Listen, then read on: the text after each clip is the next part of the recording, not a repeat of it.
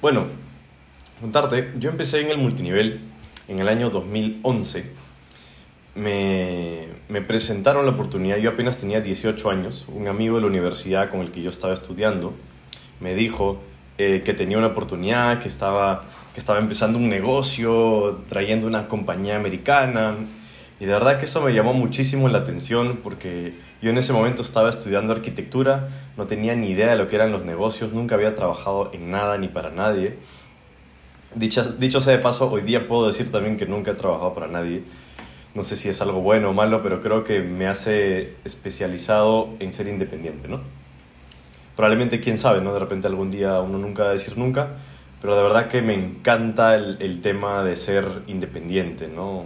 No depender de nadie, eh, ejecutar tus propias ideas, etc. ¿no? Bueno, fue que me, me, pasó la voz este amigo eh, y se demoró varias semanas en hacerme la presentación, entonces yo estaba como que súper ansioso de que me presente el negocio. Entonces yo fui un prospecto fácil, ¿no? Es más, yo, yo era el prospecto que, que, estaba buscando a mi amigo, o sea, era como, él no estaba detrás mío, sino yo estaba detrás de él. Un día nos juntamos en una discoteca, en una fiesta, y le dijo, oye, cuéntame el negocio. No, estamos acá entre cervezas, no te puedo contar nada. Así que hizo un buen trabajo de atracción, ¿no? En marketing conmigo. Así que bueno, después de unas semanas me presentó el negocio, era una inversión, había una opción de 200 dólares, una de 70, yo en ese momento no tenía nada de dinero, este, pero por suerte mi madre, no sé por qué se le ocurrió decirme que sí, me podía apoyar en ese proyecto y me, prestó los 80 dólares y con eso a los tres días yo me afilié, compré unos productos que nunca me llegaron porque la compañía en ese momento estaba teniendo problemas para traer los productos por aduanas y perdí mis productos, nunca me llegaron y, y acá viene el cuento, ¿no? Porque uno, uno en redes de mercadeo uno tiene que empezar a recomendarle el producto, el negocio a otras personas y a esas personas les iba a llegar o no les iba a llegar el producto. Entonces nos pusimos a averiguar y había un courier que tenía uno de los líderes que sí les llegaba el producto supuestamente en 15 días. Entonces empezamos a trabajar con eso y algunas personas sí les empezó a llegar el producto. Entonces dijimos, ok, esto está funcionando eh, y, y, seguimos trabajándolo, ¿no? Pero yo me acuerdo que al inicio eh, no se me hizo fácil hacer el negocio, de hecho tenía que recomendar a mis amigos, yo me ponía muy nervioso al contactar, a recomendar amigos, invité muchas personas, muchos no llegaban a las presentaciones, algunos me decían no o déjame pensarlo, eh, pero algunos amigos sí vieron la oportunidad y me dijeron ya, ok, vamos. Eh, creo que afilié a unas tres personas mi primer mes y a unas cinco personas mi segundo mes. Y con eso pude alcanzar un primer rango, pero al tercer mes la gente se me apagó, se me durmió y fue como, ¿y ahora qué hago? No? Pero de hecho en ese, en ese proceso yo ya me venía capacitando, eh, me recomendaron libros, sobre todo me recomendaron ir a, las, a los entrenamientos, a las capacitaciones. Y un, un upline nuestro que ya tenía bastantes años de experiencia nos adoptó como unos jóvenes emprendedores que queríamos aprender bastante de este tema, así que nos decía, vengan a mi casa todos los lunes que acá les vamos a enseñar cómo hacer presentaciones, cómo hacer cierres. Entonces todos los lunes íbamos a su casa a aprender, a practicar llamadas y hablábamos de libros, hablábamos de libros como su primer año en Network Marketing o la 4, Escuela de Negocios. Entonces yo decía, wow, qué increíble, o sea, en este negocio uno se va formando, uno se va educando y me fue conectando mucho ese tema, ¿no?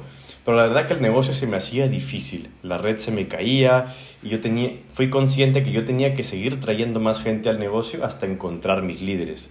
Tuve un, un periodo de sequía de varios meses donde mi negocio no levantaba, hasta que en un momento logré encontrar unas personas otra vez que entraron con muchas ganas, con pocas excusas y con muchas ganas de compartir la oportunidad. En ese entonces los productos dejaron de llegar otra vez. Falló el courier y era como que todos estábamos en, en esa incertidumbre de qué vamos a hacer. Y y luego mi equipo empezó a crecer muchísimo. Y yo decía, pero ¿cómo, cómo hago que, o sea, cómo detengo esto? Porque el producto no está llegando, ¿no? Y, y, fue como una sensación bien incómoda porque al final mi equipo creció muchísimo, pero cuando se empezaron a dar cuenta que el producto no llegaba, ni sus tarjetas para cobrar sus comisiones, se me derrumbó otra vez todo el equipo. Eh, incluso yo me acuerdo que yo no tenía dinero ni siquiera para pagar mi reconsumo porque se me había caído el negocio. Pero un amigo me dijo, eh, te invito a un viaje de la empresa, porque él se había ganado un viaje eh, a Colombia y yo dije, bueno, yo también, a mí también me gustaría ir, pero yo no, no he clasificado ese viaje, no he calificado y tampoco tengo el dinero. Así que me dijo, yo te puedo ayudar con una parte y bueno, se me ocurrió pedirle a mis padres que me, que me ayuden con una parte. Yo también tenía ahí algo que podía vender y podía recursearme. Así que no sé cómo conseguí el dinero para ir a ese viaje a Colombia y nos fuimos a Colombia a conocer a todos los líderes de, la empresa de diferentes partes de Latinoamérica. Habían personas de Costa Rica, Panamá, Guatemala, eh, Colombia. Eh, entonces como que empezamos a conocer a mucha, a mucha gente de la compañía y fue como un momento de, de aumentar mucho la visión, ¿no? de expandir mucho el, la, la, confianza hacia el network marketing. Me di cuenta que, que, había mucha gente que era mucho mayor que yo, yo tenía 18 años, 19 años, y ahí habían personas de 40, 45, 50 años que dedicaban su vida a hacer network marketing. Y eso como que me llamó mucho la atención. Me di cuenta que este era un negocio grande, ¿no? Y eso me inspiró a regresar y meterle con todo, ¿no? En ese momento todavía seguían habiendo algunos problemas con los productos, pero a veces llegaban con más velocidad, a veces se demoraban un poco más y empezamos a trabajar muy duro y pude alcanzar después de 8 o 9 meses mi primer rango en el cual podía generar más o menos unos mil dólares mensuales y me gané mi primer viaje todo pagado por la compañía. Eso me, me llenó de confianza, eh, me empezó a volver como una persona a la cual otras personas buscaban para recibir consejos. Me empecé a volver como un líder en mi grupo. Y éramos un grupo de jóvenes que teníamos una, una historia de éxito reciente a, a, temprana edad y empezamos como a expandir también el negocio a diferentes ciudades del país. Y mi equipo poco a poco se empezó a expandir, trabajamos durísimo, yo me acuerdo que un verano no hice, en vacaciones de la universidad no, no salía a ningún lugar, me enfoqué en el negocio, yo debo reconocer que me metí tan de lleno de esto que descuidé muchas otras áreas de mi vida, como el área social, como el área de, del deporte, dedicarme a mí mismo. No estaba muy metido en el negocio, en hacer mi red, en, en ganar dinero, en, superarme a mí mismo y todo el tema obsesionado con esto, ¿no? Eh, y, y, bueno, creo que es algo que al final yo decidí hacer. Más adelante también me di cuenta que no era algo tan bueno, ¿no? O sea, entregarle todo un negocio y descuidar otras áreas de tu vida, pues definitivamente no es algo que volvería a hacer. Pero en ese momento lo hice y tomé la decisión de, de seguir adelante, seguir construyendo. Y así estuvimos un año, año y medio más. Y después de un año, cuando ya más o menos tenía un, unos ahorros y tenía un cheque estable, la compañía me empezó a pagar un bono para pagar un auto y decidí poner una inicial, le pedí a mi papá que me preste, que me permita un crédito vehicular a su nombre y me saqué un auto, ¿no? ¿Verdad? Mis padres creo que de cierta forma me apoyaron, aunque después de, de que me saqué el auto me empezaron a decir que no me distraiga mucho la universidad, pero bueno, yo me siento muy agradecido con mis padres porque siempre me dieron ciertas libertades, ¿no? No eran muy... O sea, sí me decían cosas, pero no, no me obligaban a salirme ni a meterme a algo. Y, y bueno, después tuve problemas para pagar ese auto porque se me cayó el rango. Y cuando yo me acuerdo que un mes casi pierdo ese bono para pagar el auto, porque si yo no podía pagar esa, esa cuota de auto, ahí sí me iba a ganar un tremendo problema con mi padre y porque al final el auto estaba a su nombre. Y me acuerdo que tomé la decisión de, de, crecer con todo en el negocio. Yo me acuerdo que en esa época un, apareció, reapareció un líder que era de otra línea, un amigo mío que era de otra línea, que había crecido muy bien, ¿no? Y de hecho no se habían hecho cosas muy buenas eh, en, en, esa línea, ¿no?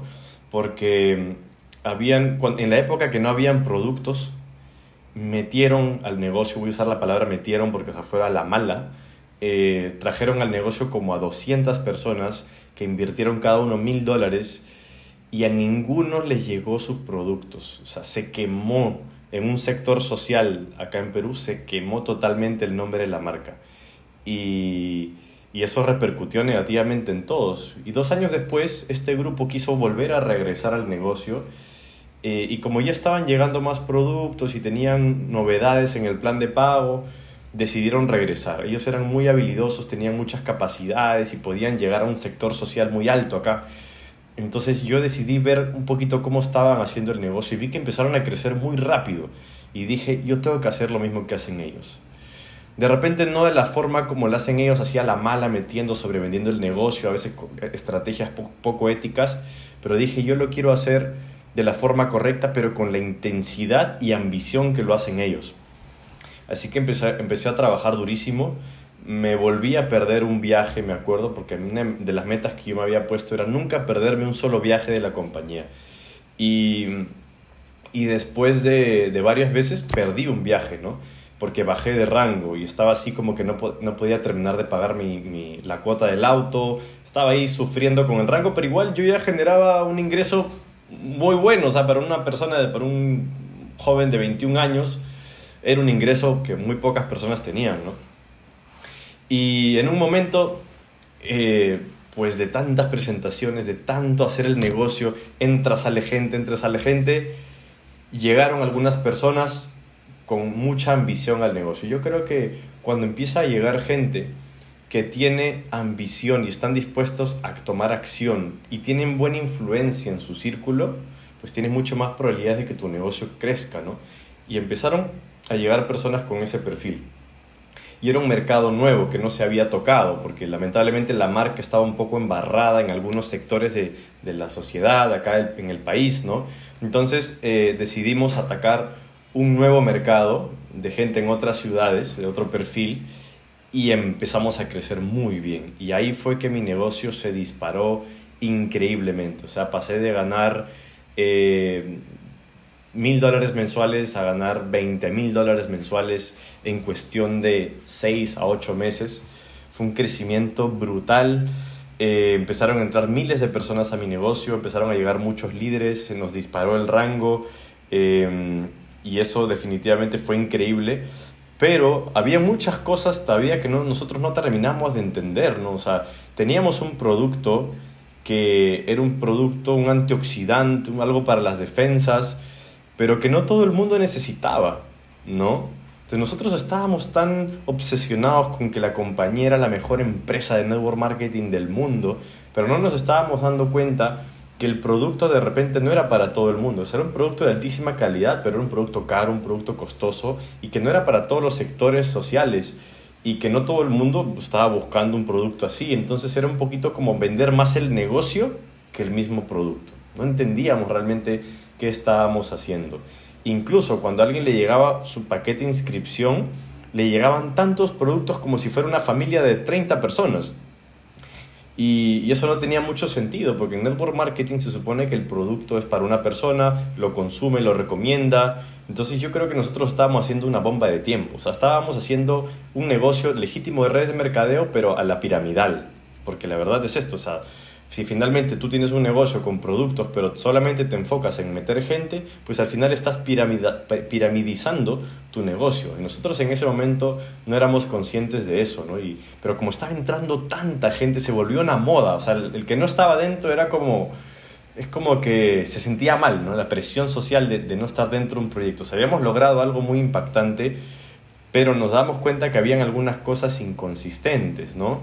El año siguiente la compañía empezó a hacer más inversiones, empezó a sacar productos de repente más consumibles como un café para bajar de peso, como un batido para ganar masa muscular, un energizante, pero seguía con el tema de que algunos productos no llegaban, algunos productos se demoraban.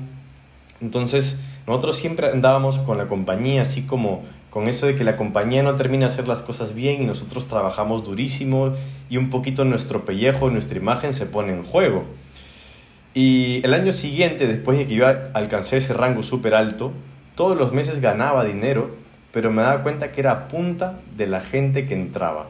O sea, entraban 100 personas, se me iban 100 personas. Y todos los meses era lo mismo. Entonces se estaba quemando el negocio. Ganaba yo constantemente, pero se estaba quemando. Hasta que en un momento eso, eso ya no dio más y boom, se empezó a caer. Se empezó a caer, algunos de mis líderes se fueron a otras compañías, porque los primeros que sienten la caída son los, los, los líderes de rango medio. Y se le empezaron a caer los, la, los rangos y empezaron a migrar a otras empresas. Entonces yo dije, pues acá hay algo que anda mal. Yo también de cierta forma me había descuidado un poco el negocio, porque si estaba ganando esos ingresos ya empiezas a hacer el negocio, pero ya en automático, no piensas tanto en estrategia ni no, simplemente haces el negocio para ayudar un poco a la gente, para apoyar a los que están, pero no estás pensando cómo llego al siguiente nivel, ¿no? Y me di cuenta, porque también me empecé a capacitar mucho, empecé a leer muchos libros, fui a seminarios como el GoPro, como el Mastermind, y entendí que la clave también estaba en los residuales, ¿no? Y eso viene de los clientes. Yo me acuerdo que en esos eventos decían, sí, el 80% de mi negocio es clientes. Yo me acuerdo que en ese momento mm, el 1% de mi negocio eran clientes. O sea, todo era meter gente por meter gente. Entonces poco a poco nos fuimos dando cuenta que en realidad estábamos haciendo algo mal. Y decidimos girar un poquito esa, esa visión a algo más enfocado en consumo. Y poco a poco eh, empezamos a lograr eso, ¿no? Porque si seguíamos solamente metiendo al negocio, pues todo iba a terminar muy mal. Y decidimos enfocarlo más en producto, pero a veces los productos eh, nos costaba meterlos al mercado porque eran un poco costosos, no estaban diseñados para nuestro país. Yo al final siempre tuve esa sensación. Y en otros países funcionaban mejor, en otros países no tanto. Entonces esa era un poquito la, la duda, ¿no? Entonces yo siempre sentía que, que la empresa tenía que hacer muchas mejoras y eso drenaba mucho la energía. Pero bueno, después la, la, compañía seguía cumpliendo, seguía sacando productos, se esforzaba por hacer las cosas bien, nuestro negocio nos seguía dando, seguía llegando gente, eh, seguíamos expandiendo a nuevos mercados que no habían sido tan tocados, porque si tratas de, de, meter la marca a un mercado que está muy manoseado, que desconfía de la marca, tienes que buscar otro lado.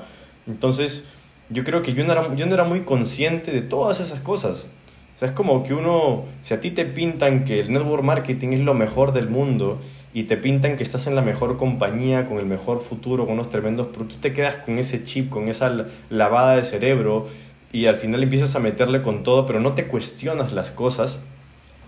Eh, al final no sabes ni por qué estás haciendo ciertas cosas. Y poco a poco con, educación, con, eh, trabajando en las canchas, me fui dando cuenta de muchas cosas, ¿no? Entonces, siempre tratando de girarlo a nivel consumo, porque eso iba realmente a hacer a largo plazo que, que, tengamos un negocio sostenible. Lo fuimos logrando muy bien. En un momento yo me di cuenta que mi negocio ya era mucho más consumo de producto que solo reclutamiento. Pero igual siempre predominó el volumen fuerte hacia el reclutamiento. Nunca sentimos que logramos girar por completo esta, esta brújula, ¿no? Y, y la empresa también, la empresa nunca quiso girar por completo porque si giraba todo a consumo, yo creo que ellos mismos eran conscientes que iba a quebrar la compañía, porque probablemente no estaba preparada para ese tipo de mercado. Pero bueno, al final, después de, después de algunos años, ¿sí? ya habían pasado unos 3, 4 años más, eh, trabajando en lo mismo, con un cheque estable, ya había más consumo, la clave era en sacar rangos, porque cuando tú sacabas rangos se formaban líderes, eh, la gente desarrollaba habilidades, nos enfocamos mucho en la educación, en los eventos, en formar gente, pero al final una red de mercadeo depende de que un producto se consuma y todos los meses y ese producto tiene que ser bueno. De verdad que ese producto era buenísimo, pero de repente no tenía un mercado como tal. ¿No? Yo creo que pasa mucho en redes de mercadeo que hay productos buenísimos, pero que el mercado no los está buscando, o que tienen un precio exorbitante que el mercado no quiere. Entonces el mercado también importa. No solamente importa la visión que tú tengas para, para, porque lo que tú crees lo creas, ¿no? El mercado es el que te dice también qué es lo que quiere, qué es lo que no quiere, luego cambia su forma de pensar. Antes la gente quería consumía cosas químicas, ahora todo es lo, lo, natural, lo vegano, etc. Entonces el mercado al final lo que el que te rige, qué es lo que se quiere, qué es lo que se vende, qué es lo que se compra. Pero bueno, después de algunos años, ¿qué pasó? La compañía empezó a tomar algunas malas decisiones, eh, algunas personas más empezaron a ir y yo particularmente en un momento decidí salirme de la empresa cuando yo estaba un poco cansado de que nunca se llegara a cambiar esta brújula por completo. Yo ya sabía que yo estaba haciendo algo incorrecto, inmoral, promoviendo un negocio a largo plazo cuando yo sabía que esas estrategias se caían y se desmoronaban. Entonces, cuando tú eres consciente que hay ciertas cosas que terminan perjudicando más a las personas, ya no las vuelves a hacer. Yo no entiendo cómo hay personas que saben que lo que están haciendo va a durar un tiempo y le prometen el oro y el moro a la gente. Este es un proyecto de vida, y ellos en el fondo saben que va a durar dos, tres añitos. ¿no? Entonces eso realmente a mí me, me, hasta, bueno, me molesta hoy en día de que hay muchos líderes que te venden la moto, te venden el oro y el moro y dos años después están en otra red de mercadeo y están consecutivamente en esas, en esas cosas, ¿no? Y de verdad desespera porque al final hacen plata de la plata de la gente, ganan dinero y muchos otros pierden dinero. Entonces yo cansado tratando de cambiar un poquito el, la brújula para que todo sea enfocado en consumo, sentí que nunca se logró y cuando empecé a sentir que la empresa ya no le importaba eso, porque yo saqué algunas conclusiones cuando hablé con algunos directivos de la compañía, dije, me voy.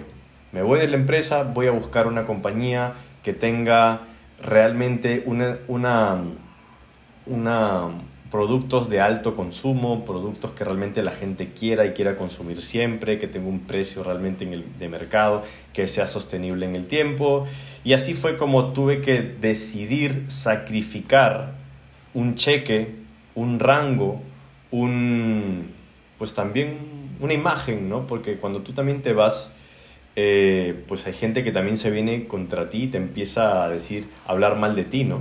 Entonces ahí también quiero compartirles algunas cosas y es que cuando yo decidí cambiarme de, compañía, tomé algunas decisiones bien, otras mal. Primero yo creo que está bien haber, haberme cambiado de, empresa. Pero de repente no lo hice de la manera correcta, de repente lo hice un poco como, como sin tomar en cuenta un poco la, la opinión de, de mis líderes. Y cuando algunos empezaron a enterar de eso, empezaron a hablar negativamente a espaldas mías. Y eso a mí me hizo que cuando yo me vaya de la compañía, me tenga que ir prácticamente solo. O sea, porque muchos líderes se pusieron eh, en mi contra y no me quedó otra pues que irme con un grupo muy reducido de personas. Entonces, ahora, para esto yo ya tenía una marca personal desarrollada. Dos años antes yo había desarrollado esta, este canal que tú ves, esta marca personal en, redes sociales, que lo hice sin ningún ánimo de luego reclutar, simplemente mi, mi idea era aportar a la industria. Eh, personas que están en diferentes compañías. Yo nunca pensé, ah, voy a hacer esto para luego jalar gente para mi compañía, ¿no? Entonces yo creo que tuve una, un gran logro que fue construir una marca personal a punta de contenido y aportar valor. Entonces cuando yo me cambié de compañía dije, tengo que hacer dos cosas, ¿no? O sea, yo ya tengo un estilo de vida al que estoy acostumbrado, tengo una familia, tengo, tengo que mantener un estilo de vida medianamente alto. Entonces dije, voy a empezar en una nueva red, va a ser un proceso, pero por otro lado tengo una marca personal, mucha gente ya me pide mentorías, cursos, creo que puedo monetizar muy bien mi marca personal. Para ese entonces yo ya había facturado prácticamente un millón de dólares eh, haciendo redes de mercadeo, entonces me sentí en la coherencia de poder enseñarle al mundo eh, cómo se puede realmente alcanzar siete cifras, ¿sí? Yo estaba, creo que había ganado 980 mil o 950 mil dólares haciendo redes de mercadeo, que los terminé de, ganar en la siguiente compañía y para llegar al millón. Pero ya me sentía en coherencia de poder enseñar, ¿no? Y así fue como dije, ok, empezaré haciendo estas dos cosas, mentorías y cursos, y voy a empezar a hacer también pues, la red en esta nueva compañía. Entonces trabajé durísimo, le metí con todos los primeros meses a esa nueva empresa, crecimos, eh, me costó mucho, sobre todo algo que me golpeó mucho a mí fue cuando yo me cambié de compañía, yo pasé de ser el líder que todo el mundo quería y reconocía, el que le regalaban cosas, el que lo llamaban, el que lo invitaban a viajar. Yo viajaba por lo menos cinco veces al año todo pagado para dar charlas en diferentes países. O sea, realmente era como un, ¿no? Un dios ahí. O sea, bueno, yo no era el único, eran muchos, ¿no? O sea, de hecho, habían otros que eran muchísimo más reconocidos que yo. Eh, oh, dicho sea de paso, yo también logré llegar al rango más alto de mi país en ese momento. Y, y bueno, tantas cosas que también eh, a veces dentro de las compañías se hacen que yo no estaba muy de acuerdo. Pero bueno, al final tomé la decisión de empezar desde cero lo empecé a hacer, trabajé durísimo, llegué a un rango inicial que fue un, primer, un buen primer paso, la gente ya me conocía, ya sabía quién era yo, decían, sí, Mijail se cambió de tal empresa a tal empresa, y todo el mundo decía, y, y cada, cada uno crea su historia, ¿no? Siempre respecto a, a, esas cosas. Y a la par yo empecé a hacer mis cursos. ¿Qué pasó al final? Eh, me di cuenta que para hacer redes de mercadeo, eh, pues había que trabajar durísimo. ¿Sí? había que construir durante varios años. Y esta nueva compañía en la cual yo había ingresado era una compañía que también ya estaba posicionada en mi país. Y yo sí creo que cuando tú trabajas en una compañía que ya está posicionada, es más difícil tener un crecimiento exponencial, a menos que te vayas a un mercado nuevo. Entonces, pero yo dije, no, igual, finalmente la variable más importante es el producto. Y sigo creyendo que es, es la variable más importante. Pero es verdad que la variable momento de expansión es lo que, puedas, lo que te permite a ti crecer con menos trabajo. Entonces yo me di cuenta que tenía que trabajar durísimo otra vez durante 3, 4 años para volver a construir una red. Y honestamente, siendo transparente, yo le digo, te puedo decir que dije, no quiero volver a construir 3, 4 años así sin tener vida como lo hice en la otra empresa. Estaba generando, yo estaba sacando mis cálculos con, los, con las mentorías y, y cursos que mi marca personal y estaba facturando más de seis cifras al año. O sea, sacando mi línea, yo ya estaba facturando más de seis cifras al año con, estas, con, estos programas. Entonces dije, pues yo tengo la coherencia, voy a darle un poquito más sentido, más de tiempo a mi marca personal. Y aparte que lo estaba disfrutando mucho más, porque yo mismo creaba mis cursos, creaba mis programas, sentía que aprendía más, porque en verdad cuando yo empecé a hacer mentorías, cursos, programas, empecé a conectarme con gente de todo el mundo de diferentes países, Europa, Norteamérica, incluso hasta gente de otros continentes del otro lado, Asia, Oceanía, o sea, gente de todos lados que me, me buscaba para hacer mentorías, cursos. Aprendía de diferentes compañías de productos, de servicios, me metía en analizar planes de pago. Entonces dije, lo mío es algo más, más genérico, algo más... Eh, eh, exacto, algo más genérico, sin estar casado con ninguna compañía. Entonces decidí empezar a ponerle un poquito más de fuerza a ese lado. Y al final, pues muy contento porque se siguió creciendo muy bien. Finalmente, yo puedo decir que he vivido de mi marca personal los últimos dos o tres años de mi vida y eso me ha permitido luego hacer otras inversiones y todo el tema. Y al final todo es gracias a lo que, a la, bueno, gracias al, al network marketing, ¿no? gracias a este modelo de negocio que yo supe trabajar, que supe construir, pero que también tanto me devolvió a nivel, a nivel comunidad, a nivel todo lo que se creó en marca personal, ¿no? Y bueno, al final he sacado muchas conclusiones. También cuando, cuando yo decidí ya no estar casado con ninguna compañía, ¿sí? a pesar de que yo seguía con, con, mi código en esta segunda compañía, sigue habiendo un equipo, siguen habiendo unos residuales, me parece una compañía espectacular eh, sin embargo, yo ya no podría decir que, que soy el líder de esa empresa porque pues me mantengo como al margen, ¿no? A pesar de realmente estar muy contento con todo lo que hay en esa empresa. Entonces me siento como alguien ya genérico, ¿no? Como alguien que pueda hablar positivo o negativamente de cualquier compañía sin estar sesgado por pertenecer a una. Y yo creo que eso es algo, un plus. Y me empecé a dar cuenta de muchas cosas, ¿no? Muchos líderes siempre van a tratar de jalar para su molino porque están en esa empresa y siempre tienen que hacer marketing positivo de su compañía. Y hay algunas razones por las cuales también yo empecé a pensar que de repente las redes de mercadeo no son algo que compatibiliza tanto conmigo, porque no me gusta casarme con una sola compañía. ¿Qué pasa si yo hoy día consumo un energizante y mañana me gusta otro energizante de otra marca? al final es mi opinión y yo no voy a decir, no, el mejor es este cuando yo en el fondo sé que la mejor es este, ¿no? Entonces, es como cuando un futbolista lo patrocina Nike o lo patrocina Adidas, tiene que solamente usar prendas de esa ropa. Y pues sí, y, uno dice, no, yo no, yo no quiero eso, yo, yo quiero usar lo que yo quiera. Entonces yo creo que también depende de la personalidad de cada uno, si tienes una personalidad o no para hacer redes de mercadeo. ¿no? Entonces yo me empecé a cuestionar muchas cosas y, y bueno, después de ya 11 años metido en este mundo, eh, dije, bueno, no sé si otra vez me provoque volver a construir redes de mercadeo, porque sí reconozco que el trabajo en este modelo de negocios es un trabajo arduo. Yo sé que hay gente que le cuesta menos y sé que hay gente que le cuesta más, pero también hay muchas ideas erróneas y muchas ideas correctas respecto al network marketing. Yo quiero hacer este video también como para dar paso a que no sé si ustedes quisieran que yo les cuente estas cosas, o sea, verdaderas razones que pocos hablan de por qué el network marketing sí es un modelo de negocio y por qué razones también no es un modelo de negocio recomendable para cierto tipo de personas. porque yo creo que hay mucho fanatismo también en este modelo de negocio. Hay muchas cosas también que hacen que realmente... La misma razón por la cual hay un mal concepto detrás del multinivel. Porque hay cosas reales que están pasando ahí, ¿no? Así como en otros negocios, ¿no? Porque, o sea, yo creo que en todos los negocios donde yo he puesto la nariz y he podido meterme más o menos, me doy cuenta que en todo lado hay cosas raras. En todos lados hay gente queriéndose aprovechar. Entonces, tampoco uno va a decir, no, acá las cosas no se hacen bien. Yo creo que en muchos lugares donde hay buenos seres humanos con buenas intenciones, por ahí se escapan algunos que quieren hacer las cosas con pendejadas. Pero bueno, esa es mi historia. Esa es mi historia en redes de mercadeo. Me llevo muchísimas conclusiones. Yo le sigo diciendo a la gente en mis videos que la clave es el producto.